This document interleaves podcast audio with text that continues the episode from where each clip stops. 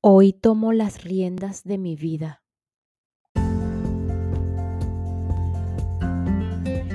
Cuando comenzamos a tomar responsabilidad de nuestros actos y comportamientos, principalmente en la decisión de cada uno de estos con plena conciencia eh, de esa independencia mental respecto al mundo y a sus habitantes, sin culpar absolutamente a nada ni a nadie por los resultados de dichas decisiones con sus actos y comportamientos. Eh, sin duda, en este camino estamos tomando las riendas de nuestras vidas. Me responsabilizo de todas mis elecciones en esta vida y así, en consecuencias, eh, pues mis acciones y la dirección o camino que estoy decidiendo. Me hago independiente con respecto a mi paz y a mi armonía y ya no dependemos de nada ni de nadie para ser y estar felices. Asimismo, automáticamente nos volvemos espectadores, observadores, tal como un protagonista despierto, eh, observando sin juicios al protagonista dormido, ambos protagonistas de la película llamada Vida Terrenal. Tomar las riendas de la vida de nuestras vidas no significa que vamos a tener todo bajo control, al contrario, es totalmente fuera de nuestro control. Y aún así podemos estar o vamos a estar eh, con total seguridad, en paz y en armonía. Es un acto totalmente abstracto, por así decirlo, de liberación, que pareciera que no cuadra no es coherente con la expresión como tal, tomar las riendas de la vida. Tomar las riendas de tu vida es dejar a un lado esa pasividad engañosa de la victimización, de culpar a todos, em, a todos de mi infelicidad, a culpar a todos de nuestra, eh, de nuestra insatisfacción. En lugar de esto, vamos o estamos más bien en un verdadero empoderamiento mental que lleva sin duda a la acción, al movimiento y pues finalmente tomar las riendas de tu vida es un acto de amor, de poder, de determinación, de conciencia y de sabiduría. Y bueno, con esta introducción continuamos aquí en Una nueva tierra del autor alemán Eckhart Tolle, específicamente en el capítulo de la liberación. Nada casual, hoy específicamente lo que es la presencia, eh, el regreso del cuerpo del dolor, el cuerpo del dolor de los niños y si es posible el día de hoy, pues la infelicidad.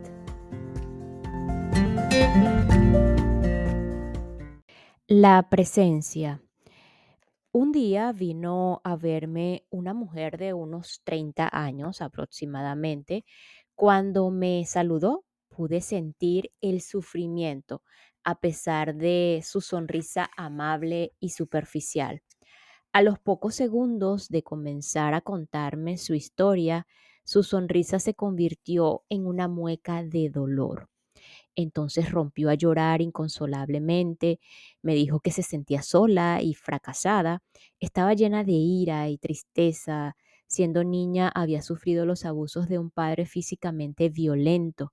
Vi claramente que su sufrimiento no se debía a las circunstancias de su vida en ese momento, sino a que cargaba el peso de un cuerpo del dolor muy denso. Su cuerpo del dolor se había convertido en el filtro a través del cual veía la situación de su vida. Todavía no estaba en capacidad de ver la conexión entre el dolor emocional y sus pensamientos, puesto que estaba completamente identificada con ambos. No podía reconocer que estaba alimentando su cuerpo del dolor con sus pensamientos. En otras palabras, vivía con la carga de un yo muy infeliz. Sin embargo, en algún nivel debió reconocer que la fuente del sufrimiento estaba en su interior que ella misma era su carga. Estaba lista para despertar y por eso había acudido a mí. Le pedí que llevara su atención a lo que sentía en el interior de su cuerpo y que sintiera la emoción directamente, no a través del filtro de sus pensamientos de infelicidad, de su historia de tristeza. Dijo que había venido con la esperanza de que yo le mostrara el camino para salir de su infelicidad, no para entrar en ella.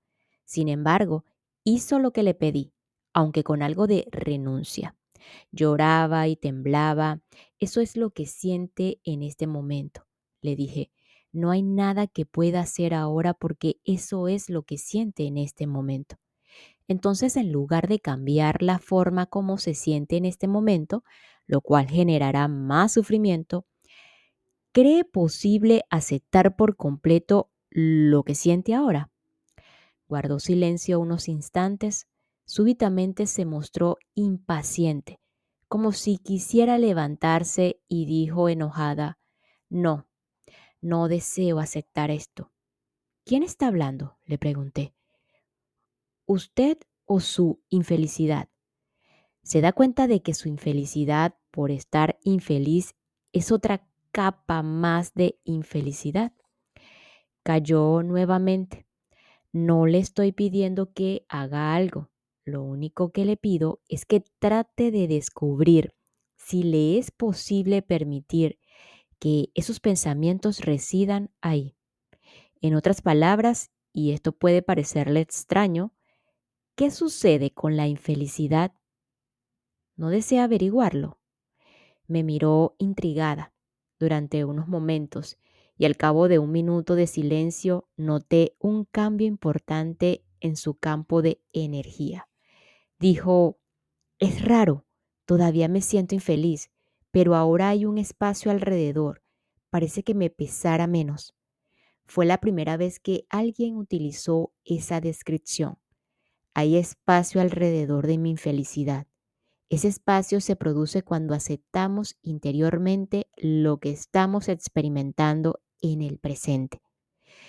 No dije mucho más para dejarla vivir su experiencia. Más adelante comprendió que en el mismo momento en que dejó de identificarse con el sentimiento, con esa emoción dolorosa que vivía en su interior, tan pronto como centró su atención sin tratar de resistirse, ese sentimiento ya no podría controlarla ni controlar su pensamiento, ni mezclarse con una historia inventada por su mente y titulada Mi pobre yo infeliz encontró otra dimensión en su vida, la cual trascendía ese pasado personal, la dimensión de la presencia, puesto que es imposible ser infeliz sin una historia triste. Hasta ahí llegó su infelicidad. También fue el comienzo del fin de su cuerpo del dolor. La infelicidad no es más que la combinación de la emoción con una historia triste. Cuando terminó nuestra sesión, fue muy satisfactorio para mí ver que venía de ser testigo del surgimiento de la presencia en otro ser humano. La razón misma de nuestra existencia en forma humana es traer a este mundo esa dimensión de la conciencia. También había visto cómo se había disminuido el cuerpo del dolor, no como consecuencia de una lucha, sino al proyectar sobre él la luz de la conciencia. A los pocos minutos de irse mi visitante, se presentó una amiga a dejarme algo. Tan pronto como entró en la habitación, dijo, ¿qué pasó aquí? Se siente una energía pesada y lóbrega. Casi podría decir que me siento mal. Debes abrir las ventanas y quemar incienso. Le expliqué que venía de presenciar una gran liberación en una persona con un cuerpo del dolor muy denso y que lo estaba sintiendo seguramente, lo que estaba sintiendo seguramente era parte de la energía liberada durante esa sesión. Sin embargo, mi amiga no quiso quedarse para escuchar toda la historia. No veía la hora de salir. Abrí las ventanas y salí a cenar en un restaurante indio cercano lo que sucedió allí fue otra confirmación más de lo que ya sabía, que en un plano todos los cuerpos del dolor aparentemente individuales están conectados. Sin embargo, la forma como tuve la confirmación fue bastante estremecedora. El regreso del cuerpo del dolor. Me senté en el restaurante y pedí la comida. Había otros pocos comensales. En una mesa cercana estaba terminando de comer un señor de la edad madura, eh, sentado en una silla de ruedas. Me dirigió una mirada breve pero intensa. Al cabo de unos pocos minutos se mostró alterado, agitado y comenzó a sacudirse. Cuando el mesero se acercó a retirarle el plato, el señor comenzó a discutir con él. La comida estuvo pésima. Entonces, ¿por qué se la comió? Le, le preguntó el mesero. Esas palabras bastaron para que se deshiciera en improperios.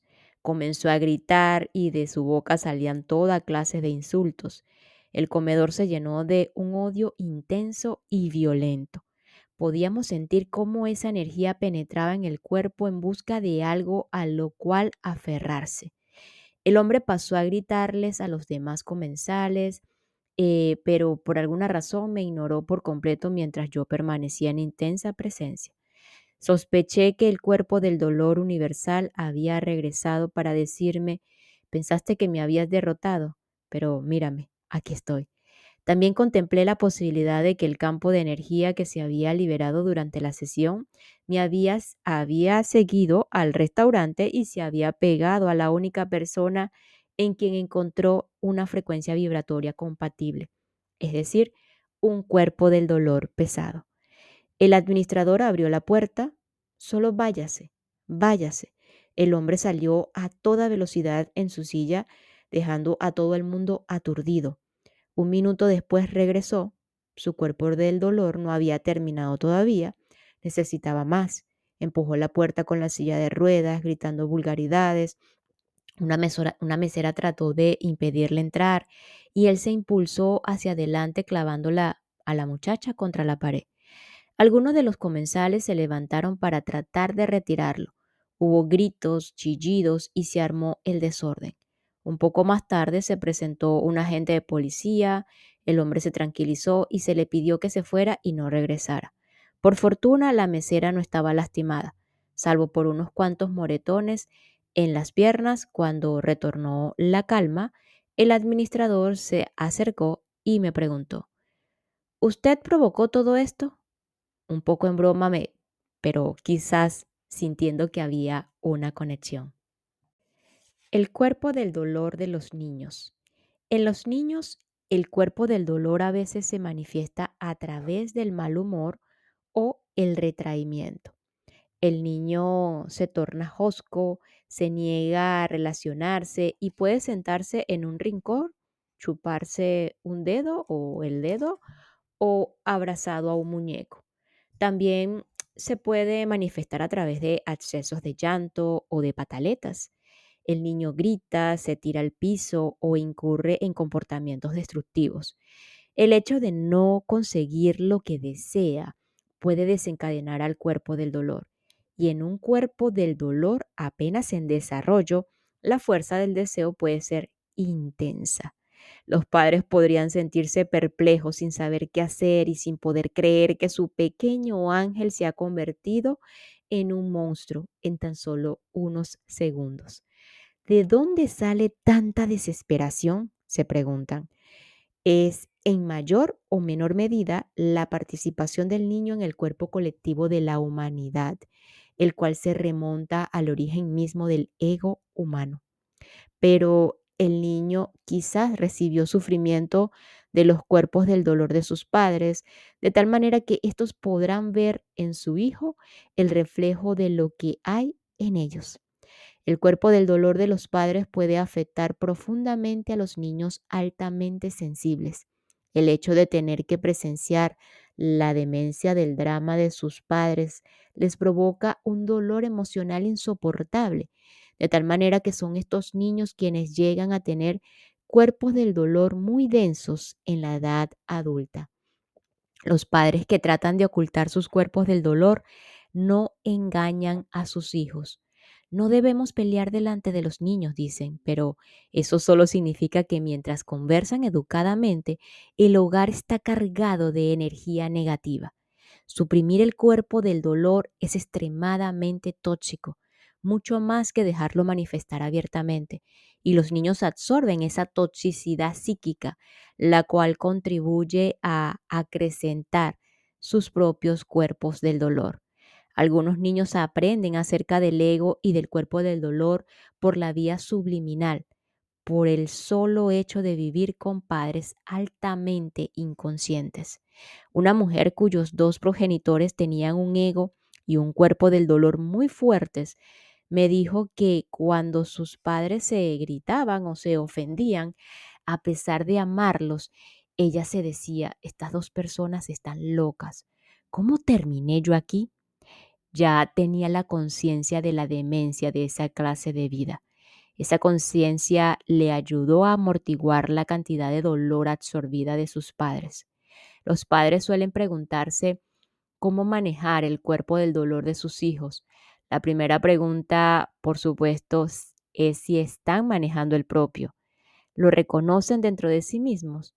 pueden mantenerse lo suficientemente presentes cuando se activa para poder tomar conciencia de la emoción a nivel de sus sensaciones antes de que pueda convertirse en pensamiento y por tanto en una persona infeliz.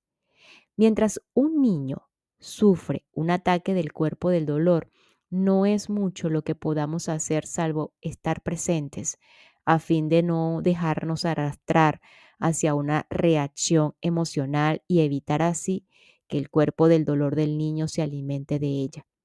Los cuerpos del dolor pueden ser enormemente histriónicos y no hay que dejarse engañar por ellos. No hay que tomarlos muy en serio. Si el cuerpo del dolor se activó porque no se le dio gusto al niño, es preciso no ceder ante sus exigencias. De lo contrario, el niño aprenderá que mientras más desgraciado soy, mayor es la probabilidad de obtener lo que deseo. Esta es la fórmula para la disfunción posteriormente en la vida. El cuerpo del dolor se frustrará al ver que los padres no reaccionan y seguramente exagerará su ataque un poco más antes de tranquilizarse. Por suerte, los episodios del cuerpo del dolor suelen ser más breves en la infancia que en la edad adulta. Conviene hablar con el niño sobre lo sucedido cuando se, se, se serene o al día siguiente, pero no se trata de hablarle al niño sobre el cuerpo del dolor. Lo mejor es hacerle preguntas como, en este caso, ¿qué, qué es o qué te pasó ayer cuando no podías dejar de gritar? ¿Recuerdas? ¿Cómo te sientes o cómo te sentiste? ¿Te gustó esa sensación? ¿Tiene nombre eso que te sucedió? ¿No? Si pudieras darle un nombre, ¿cómo lo llamarías? ¿Querrías hacer un dibujo para explicar cómo fue? ¿Se durmió? ¿Cree que pueda volver? Estas son apenas algunas sugerencias. El propósito de este tipo de preguntas es despertar en el niño su facultad para observar, es decir, su presencia. De esa manera, el niño aprenderá a no identificarse con el cuerpo del dolor. También conviene que el padre hable con el niño acerca de su propio cuerpo del dolor en unas palabras que el niño pueda comprender. La próxima vez que el cuerpo del dolor asuma el control del niño, se le puede decir, ha regresado, ¿verdad? Em, se deben utilizar las mismas palabras que el niño utilizó cuando habló al respecto y, y dirigir su atención hacia sus sensaciones. La actitud del adulto debe ser de interés o curiosidad, en lugar de crítica o condena. No es muy probable que con eso se pueda frenar al cuerpo del dolor y hasta podrá parecer que el niño ni siquiera escucha. Sin embargo, en el fondo quedará algo de conciencia incluso durante los momentos en que éste esté activo del cuerpo del dolor. Con el tiempo, la conciencia se irá fortaleciendo mientras el cuerpo eh, del dolor se debilita. el niño estará desarrollando más presencia. Un día quizás suceda que sea el niño quien nos señale que nuestro cuerpo del dolor ha asumido el control sobre nosotros. Infelicidad. No toda la infelicidad es del cuerpo del dolor. Una parte es nueva infelicidad creada cada vez que no estamos en armonía con el momento presente, cuando negamos el ahora de una forma u otra, cuando reconocemos que el momento presente es lo que ya está sucediendo y por ende es inevitable podemos apostarle una actitud positiva de aceptación imparcial y no solamente no crear más infelicidad, sino apropiarnos del poder de la vida misma al eliminar toda resistencia.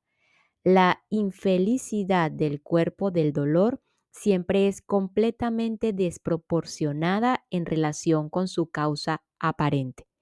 En otras palabras, es una reacción exagerada es así como se le reconoce, aunque generalmente no es la persona poseída quien la reconoce.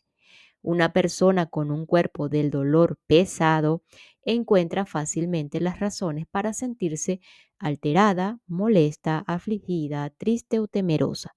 Las cosas relativamente insignificantes que en otra persona provocarían solamente un encogimiento de hombros y una sonrisa indiferente se convierten en la causa aparente de un sufrimiento intenso. Y claro está que no son la causa verdadera, sino el factor desencadenante el cual revive las viejas emociones acumuladas. La emoción se aposenta luego en la cabeza, donde amplifica e imprime energía a las estructuras egotistas de la mente. El cuerpo del dolor y el ego son parientes cercanos, se necesitan mutuamente. El suceso o la situación desencadenante se interpreta y se pone en escena a través de la pantalla de un ego altamente emocional. Esto quiere decir que su significado se distorsiona completamente. Vemos el presente a través de los ojos del pasado emocional que llevamos dentro en otras palabras, lo, que vemos o experimentamos no está en el suceso ni en la situación, sino en nosotros. O en algunos casos, aunque sea parte del suceso o de la situación, terminamos amplificándolo con nuestra reacción. Esta reacción, esta amplificación, es el alimento que el cuerpo del dolor desea y necesita la persona poseedora de un cuerpo del dolor pesado encuentra a veces imposible distanciarse de su interpretación distorsionada de su historia cargada de emoción. Mientras más emoción negativa haya en una historia, más pesada e impenetrable es esta. Así, la historia no se reconoce como tal, sino que se le confunde con la realidad. Cuando estamos completamente atrapados en el devenir del pensamiento y las emociones que lo acompañan, es imposible desprendernos porque ni siquiera sabemos que podemos hacerlo. Estamos atrapados en nuestra propia película o ilusión y hasta donde sabemos, nuestra reacción es la única reacción posible.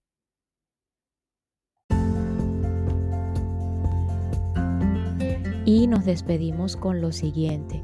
Cuando ya no podemos soportar el ciclo permanente de sufrimiento, comenzamos a despertar. Y así también el cuerpo del dolor ocupa un lugar necesario en el esquema general de las cosas. Nos escuchamos en el próximo episodio para continuar con este capítulo de la liberación en una nueva tierra, despertar al propósito de tu vida de Eckhart Tolle, una herramienta más para ayudarnos a salir de la victimización de la película aparentemente de esta vida y así recordar el verdadero ser. Gracias, gracias, gracias.